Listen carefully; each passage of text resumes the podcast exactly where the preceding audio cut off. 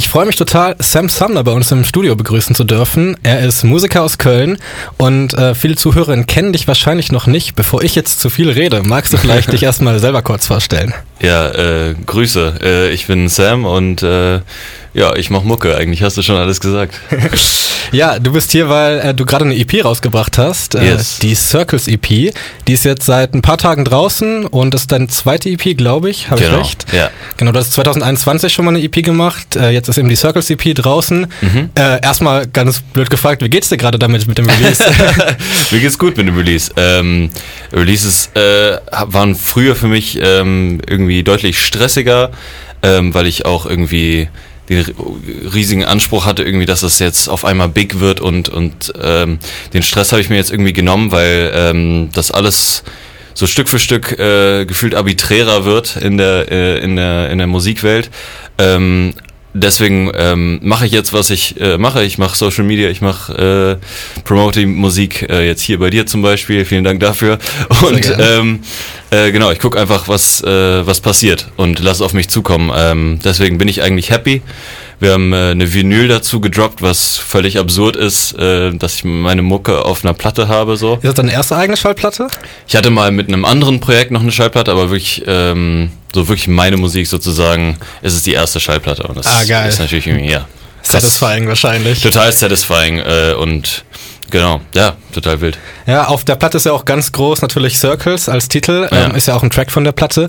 Ähm, ich habe mich gefragt, wieso ist Circles eigentlich der Titeltrack geworden? Ähm, weiß ich nicht. wir haben, äh, wir hatten, wir haben eine, ähm, also äh, meine Kollegen Dienst und Schulter und ich haben diese EP äh, komplett produziert und ich habe gesungen.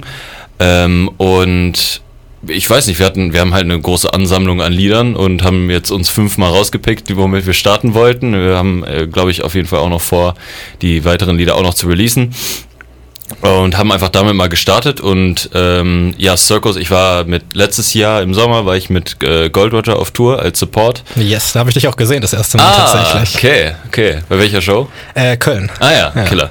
Ähm, genau und äh, dadurch ähm, da kam Circus immer recht gut an. Und ähm, da haben wir dann gesagt ja gut wenn wenn wenn die Leute das äh, und da waren auch relativ viele Nachfragen ähm, und dann haben wir gesagt, ja gut, dann fangen wir damit mal an und gucken, was noch so dazu kommt. Ah ja. ja. Also Circles ist es quasi der äh, Publikums-Favorite gewesen, einfach. Auf jeden Fall auf Tour. Also ich habe nicht alle Stücke, glaube ich, gespielt, aber ähm, auf Tour kam der von den ganzen auch auf jeden Fall auch ja. recht gut an. Ja. Hast du denn selber einen Lieblingssong oder ist das eher so ein Ding, was äh, schwer zu sagen ist für dich? Äh, das finde ich äh, an sich immer schwer zu sagen. Ähm, ich glaube, dass äh, Paris Part 1 ist, glaube ich, im Moment, wenn ich sagen müsste, ähm, aber auch weil ich weiß, dass es halt eben wie der Name vielleicht schon auch äh, hergibt, dass es auch ein Part 2 und eventuell ein Part 3 geben wird. Ah, okay. Krass. Dass es so ein bisschen ja. äh, ähm, Story werden könnte. Und das, das finde ich immer spannend, auch bei anderen Künstlerinnen und Künstlern. Absolut. Äh, Paris Part 1 war übrigens auch mein Lieblingstrack jetzt von der Platte. Ah, also Danke. freut mich, dass wir da einer Meinung sind. äh, mal abgesehen davon, dass ich alles sehr cool fand und was ich vor allen Dingen auch eben sehr cool finde an der ganzen EP ist, dass man schon merkt, dass du sehr viele verschiedene musikalische Einflüsse hast. Also zum Beispiel auf dem ersten Track, You Had Something Else in Mind, finde ich, klingt vieles nach so klassischem Lo-Fi-Pop, würde ich sagen. Ja. Hat mich so ein bisschen an Frank Ocean teilweise erinnert, oh, was als Riesenkompliment gemeint ja. ist.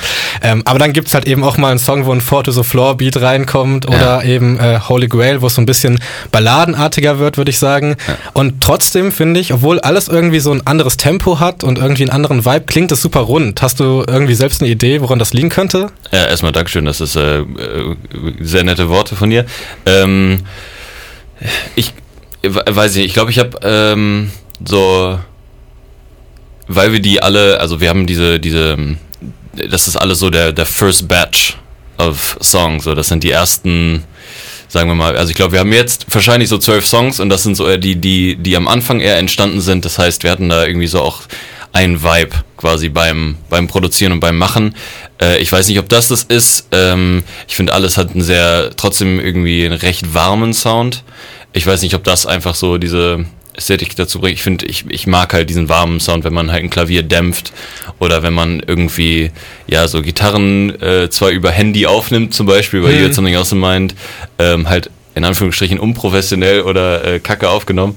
Aber ich finde das irgendwie, ähm, ja, bringt halt voll die Klangästhetik mit rein und wenn man das dann noch so filtert und so weiter, ich, ich mag diesen halt irgendwie ein bisschen warm und cozy.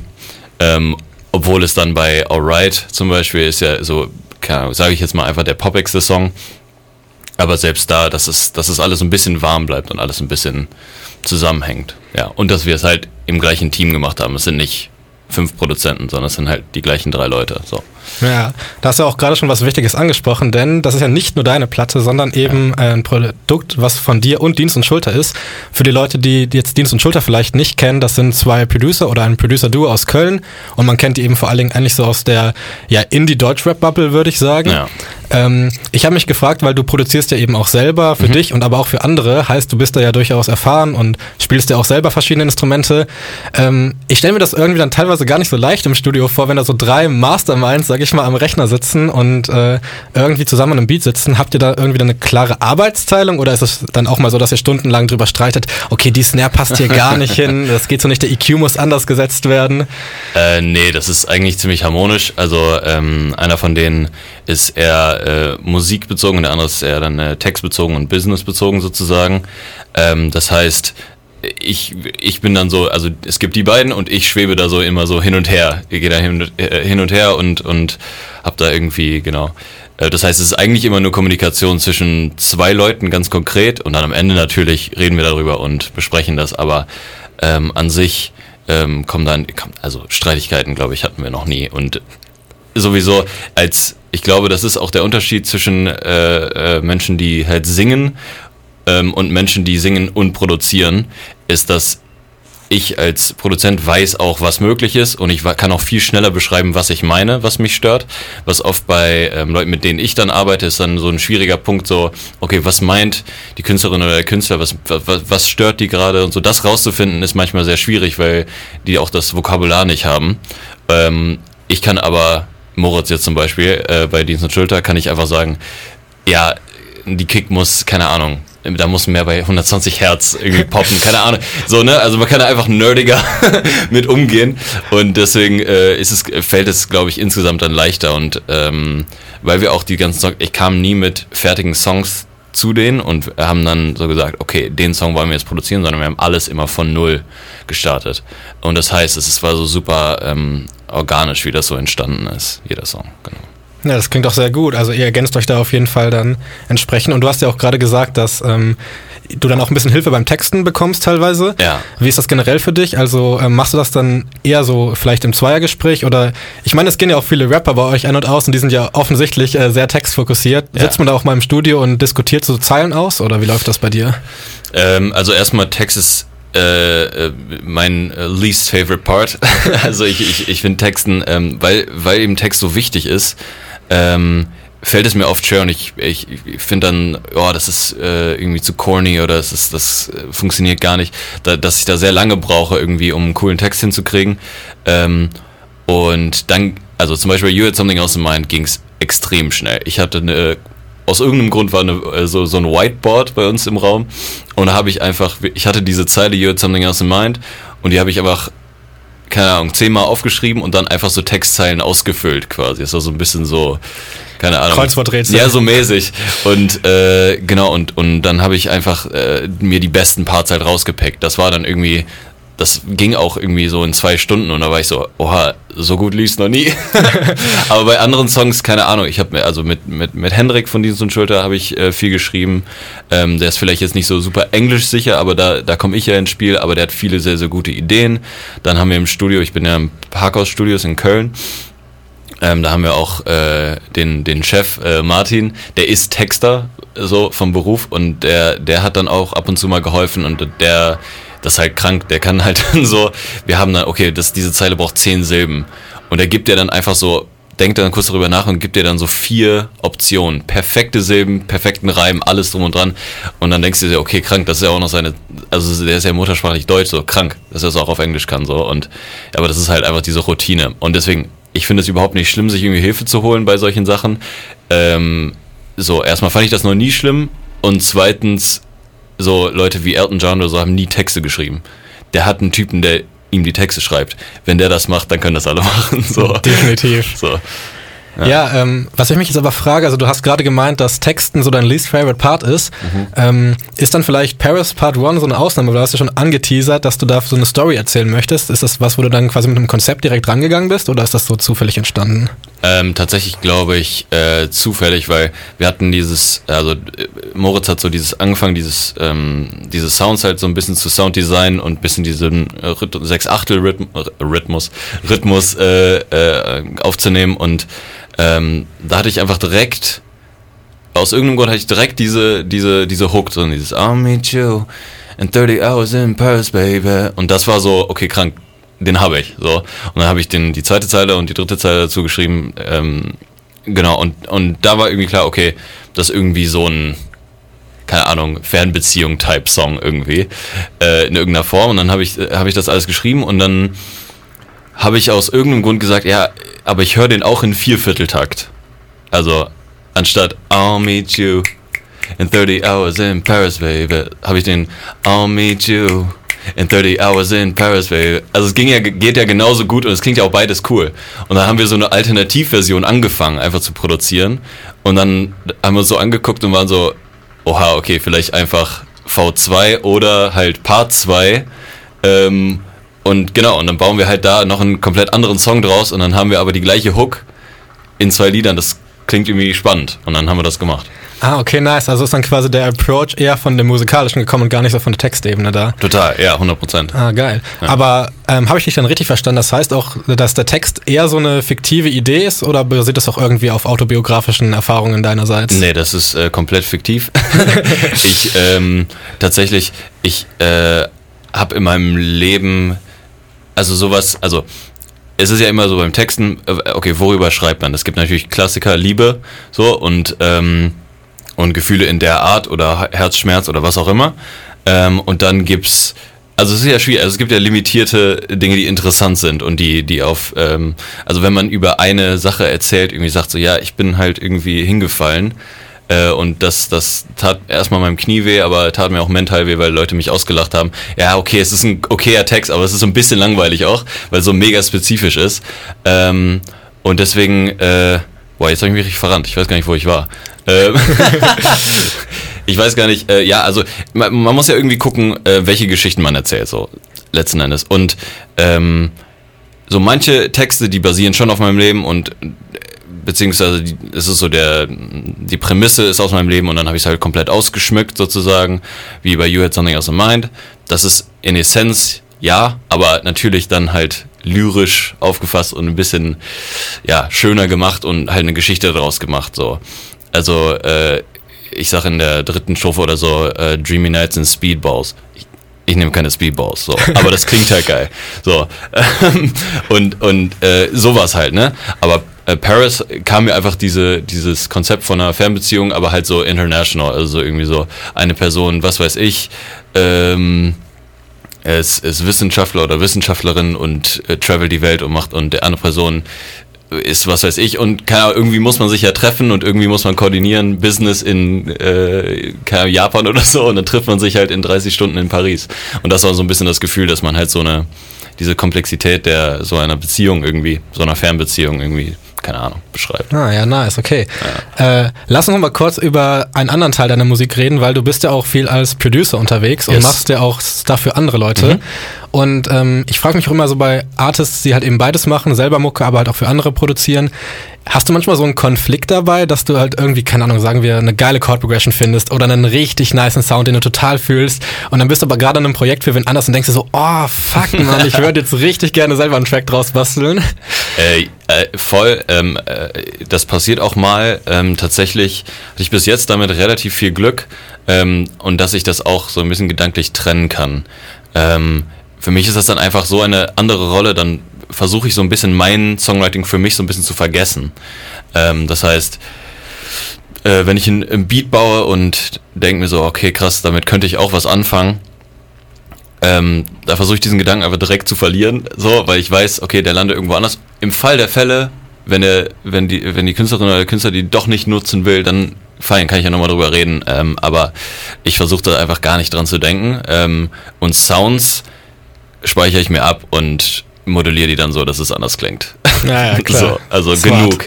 Ähm, genau, aber so, so, ich hatte noch nie so einen krassen Konflikt, wo ich war so, boah, ich brauche diesen Song. Hm. Und die andere Person will. Ja, ähm, generell frage ich mich auch, ist das für dich einfach so ein Ding, was du super gerne nebenbei machst? Oder ist schon das langfristige Ziel, dass du komplett an eigener Mucke arbeiten wollen würdest? Oder willst du das weiterhin auf jeden Fall perspektivisch machen, dass du auch für andere produzierst? Ähm, auf jeden Fall äh, möchte ich für andere weiterhin produzieren. Das macht extrem viel Spaß. Es gibt mir auch so eine gewisse... Ähm kann ich so rauszoomen aus meinem eigenen, aus meinen eigenen Sachen. Ich habe dann so ein bisschen Abstand und kann und kann auch eben Mucke machen, die ich sonst nicht machen würde oder könnte. Also so einen harten Trap-Banger, sag ich dir ganz ehrlich, bringe ich nicht raus, auch wenn ich ihn schreiben würde so. Aber es passt einfach nicht zu mir und meiner Musik. Ähm, und das macht aber trotzdem ja mega Spaß. Es gibt einem ja mega die Energie. Ähm, oder irgendwie ein Funk-Song oder so. Liebe ich. Ich, ich, ich höre alles so. Ich, ich höre ich hör jede Art von Musik. Ähm, okay, nicht fa fast jede Art von Musik.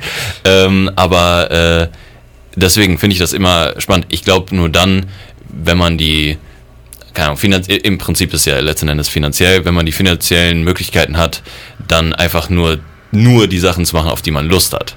Das ist mhm. quasi, glaube ich, das Ziel. Dass man halt äh, aussuchen kann, hey, auf die Person, ja, keine Ahnung, fühle ich nicht so krass, komme ich mal mit einer Session, mit anderen Leuten komme ich dazu gerne, aber so eins, eins zu eins vielleicht nicht so Bock. Ähm, aber oha, ich kann für die Person ein Album machen. Bin ich sofort dabei auch wenn es dann irgendwie finanziell nicht unbedingt das äh, mir sehr viel bringen wird, es geht dann wirklich nur um die Kunst so. Aber das Finanzielle, Finanzielle spielt ja vor allem bei Selbstständigen einfach auch eine große Rolle. Das heißt, man muss auch Sachen machen, auf die man keine Lust hat. Hattest du denn schon mal, ohne jetzt, dass du Name-Dropping betreiben musst, das Problem, dass du irgendwie in einem Projekt saßt und irgendwie überfordert warst oder das du gar nicht gefühlt hast? Äh, ja, klar. Klar, aber das ist, dann, da muss man Profi sein. Also ich, ich bin da auch Profi genug. Ich, ich kann da auch ähm, äh, ich, ich sag dann auch so, ja, es ist, äh, ist gut, gefällt mir und so, das ist fein. Das ist, es ist auch nicht, ähm, also ich war, ich war noch nie in der Situation, wo ich dachte, ich muss jetzt gehen. Ich kann jetzt nicht weitermachen. So. Ähm, das ist mir noch nie passiert. Ich, ich, ich glaube auch, dass ich dann trotzdem Kopf runter und durch. So, das ist, das ist einfach ein Job. Es ist, es, es muss mir ja nicht gefallen. Ich, ich, ich kann dann, ich kann es auch sehen für was, was das, was es ist.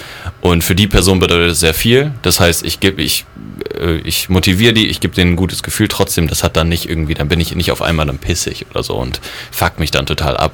Ich äh, gebe da trotzdem auch 110 Prozent so. Ich, ich mache den Mix auch genauso, wie ich andere Mixes machen würde.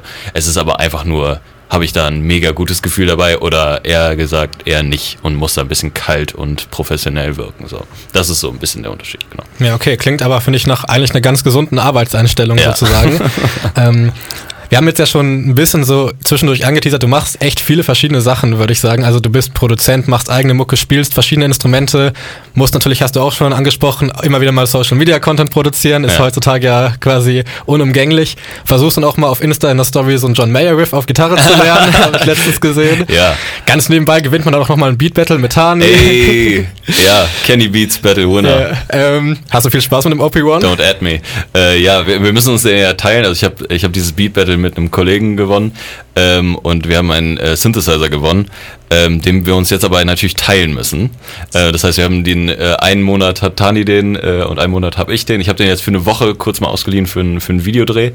Ähm, aber jetzt hat er den erstmal und äh, aber für die Woche war es schon super.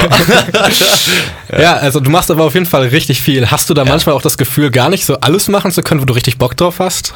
Ähm, ich glaube, da geht es eher dann ums äh, Soziale manchmal. Also ich, ähm, ich sehe gewisse Freunde einfach nicht oft genug gefühlt. Ähm, und äh, aber die haben ja auch ein volles Leben, so ist es ja nicht. Ähm, aber ich habe halt komischere Arbeitszeiten. Also ich habe dann so, jetzt am Wochenende hatte ich immer 16 Uhr bis 2, 3 Uhr morgens Session. Ja, so, gut, es war jetzt Osterwochenende, aber das passiert halt auch mal am, an einem Mittwoch so und, und da kann man einfach, ja, was, äh, kann man sich halt nicht normal mit Leuten treffen. Aber ich krieg das, glaube ich, schon ganz gut hin. Ähm, und ich bin auch ein relativ organisierter Mensch. Das heißt, ja, wir treffen uns in zwei Wochen. Punkt. So, und dann bin ich auch da, so klar. Aber ich glaube, das, das ist so das eine, was mich so ein bisschen nervt. Aber ich, ich bin auch nicht gut im Entspannen oder im Chillen. Also ich finde dann eher Entspannung durch entspannter Mucke machen. So.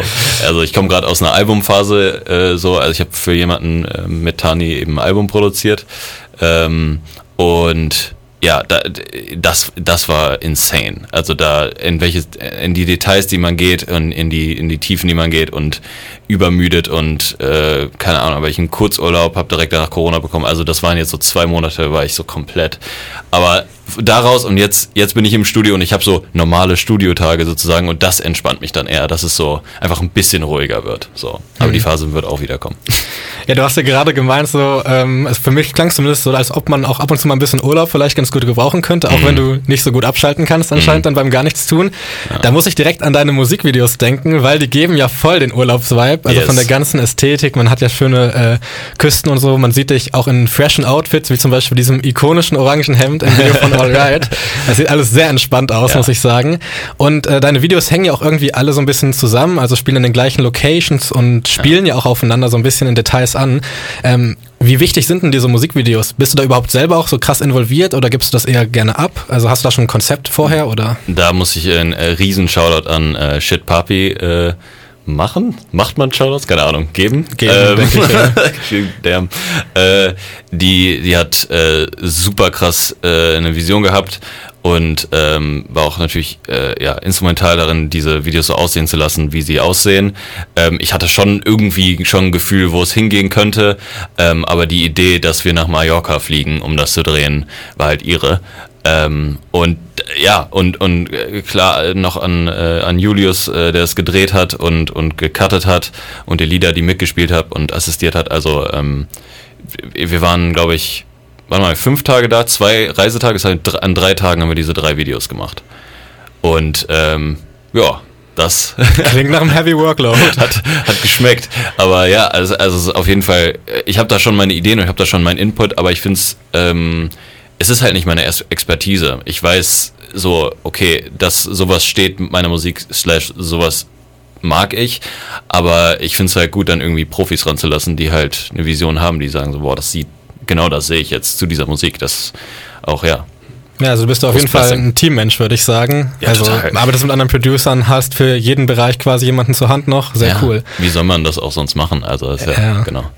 Ähm, was ich mich auch noch gefragt habe bei den Musikvideos, das Alright Musikvideo ist ja, wenn ich das richtig sehe, ein One-Take. Yes. Vielleicht gibt es einen Cut, wenn du ins Wasser springst, ja. weiß ich nicht.